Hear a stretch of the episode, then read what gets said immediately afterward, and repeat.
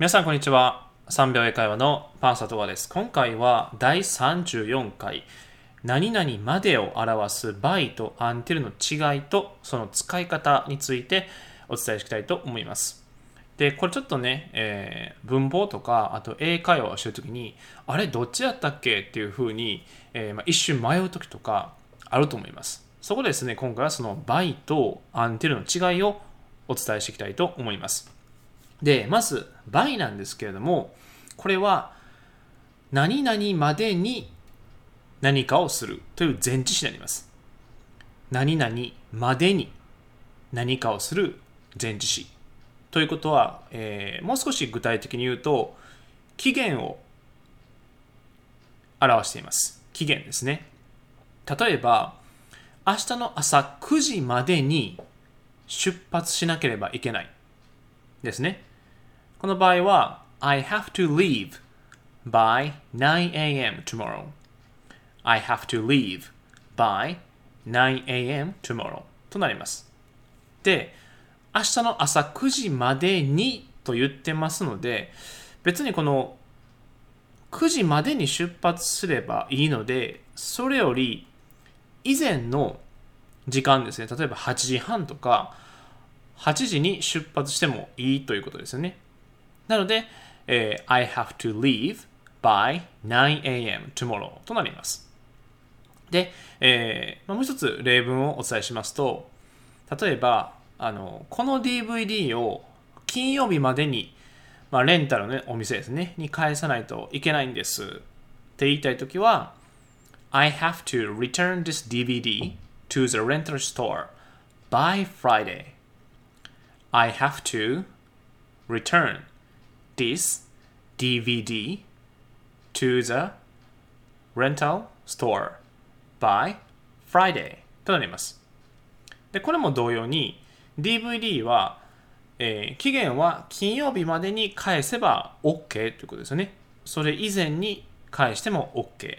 まあ、木曜日で返してもいいですし、水曜日でもいいということになります。これが何々までに何かをするという意味のえ、前置詞 by ですね、え、期限となります。で、その次にこの until ですね。これは何々まで何かをし続ける。でこれを漢字で表現すると継続期間となります。継続期間。例えば、えー、今日は6時まで働かなければいけない。これを英語にすると I have to work until 6 p.m. I have to work until 6 p.m. となります。で、until の場合だと、6時より以前に終わることは、まあ、基本的にできないですよね。5時半に終わってもいけないですし、まあ、5時に終わってもいけない。ちゃんと6時まで、えー、きっちり働いてから例えば変えることができるというふうになります。なのでその時間まで目いっぱいしなければいけない。まあ、もしくはそのようにするということになります。で、もう一つ例文をお伝えすると、例えば土曜日まで東京に滞在しますであれば I'll stay in Tokyo until this Saturday I'll stay in Tokyo until this Saturday となります。で、これも同様に、例えば今日が、えー、水曜日ですね。今、音声収録しているのが水曜日です。で、えー、土曜日まで東京に滞在します。ということは、水木金土、この日数すべてを使ってで東京に滞在しますというふうに表現しています。なので、えー、今回のこの by ですね、と until の違いを、えー、覚えておいてください。もう一度最後ですね、えー、まとめますと、by は何々までに何かをする前置詞。期限ですね。明日の朝9時までに出発しなければいけない。I have to leave by 9am tomorrow. I have to leave by 9am tomorrow.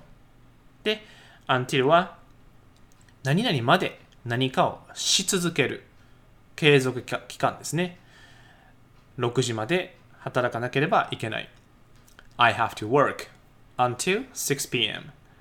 I have to work until 6 p.m. となりますので、えー、この違いをですね、えー、覚えていただければなと思います。